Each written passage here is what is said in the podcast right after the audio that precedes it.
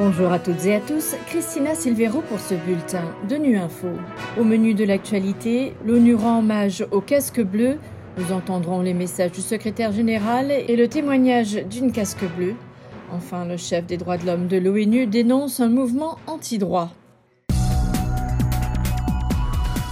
À l'approche de la journée des casques bleus, le secrétaire général et la communauté internationale ont rendu hommage ce jeudi aux plus de 4200 femmes et hommes qui ont sacrifié leur vie en servant sous le drapeau de l'ONU pour soutenir la paix depuis 75 ans.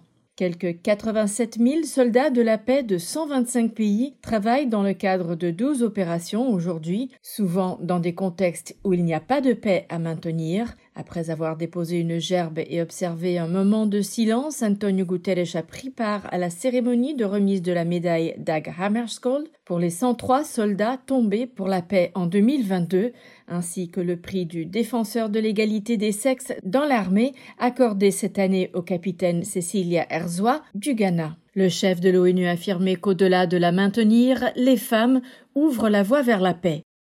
Je l'ai déjà dit à maintes reprises et je ne cesserai de le répéter, les Nations Unies ont urgemment besoin d'un plus grand nombre de femmes pour le maintien et la consolidation de la paix.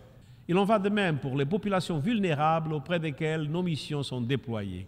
Il est grand temps d'augmenter de manière significative leur nombre dans tous les aspects de notre travail. Je remercie la capitaine Erzoa et toutes les femmes soldates de la paix pour leur engagement et leur leadership. Et je vous remercie de vous joindre à nous pour rendre hommage à tous les soldats de la paix pour leur engagement vital au service de l'humanité et de la paix dans le monde. Retour sur l'hommage au casque bleu avec Ablavine Gino. Cette Togolaise est la commissaire principale de police chargée de la sélection et du recrutement au département des opérations de paix à New York et pour la MINUSMA, la mission des Nations Unies au Mali. Pour elle, son travail au sein du maintien de la paix permet d'apporter de l'espoir aux hommes, aux femmes et aux enfants qui en ont besoin.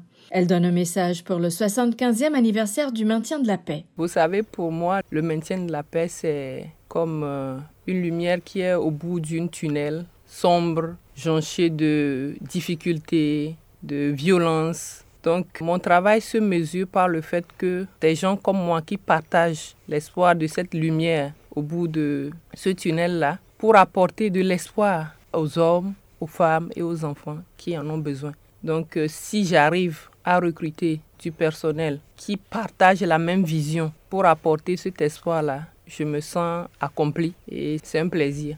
Mon message, euh, vous savez, j'aime bien cette dame, Eleanor Roosevelt. Elle a dit, le monde de demain, c'est aujourd'hui que nous la créons. Donc si nous voulons un monde paisible pour la génération future, nous devons commencer aujourd'hui.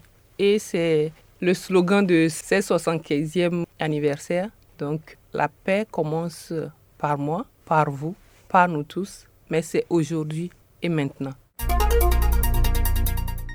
Le chef des droits de l'homme des Nations Unies, Volker Turk, s'est dit préoccupé hier des discriminations visant les groupes vulnérables dans le monde. Lors d'une conférence de presse à Genève, il a dénoncé un mouvement anti-droit alors que la Déclaration universelle des droits de l'homme célèbre cette année son 75e anniversaire. Je suis toujours extrêmement préoccupé quand je vois toutes sortes de xénophobie, islamophobie, antisémitisme, la discrimination contre la femme, mais aussi la discrimination et les questions de haine basées sur l'orientation sexuelle et l'identité de genre. Euh, il y a un mouvement anti-droit et il faut vraiment pousser contre ça parce que ça, à la fin, couvre tout le monde.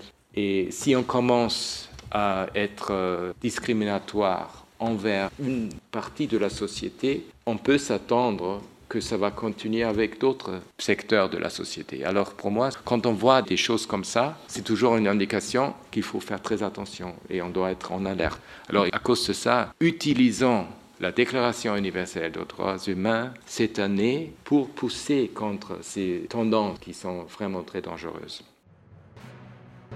Voilà, Fin de ce bulletin de Nu Info. Vous pouvez nous retrouver sur Internet et sur nos comptes médias sociaux Twitter et Facebook. Merci de votre fidélité. À bientôt.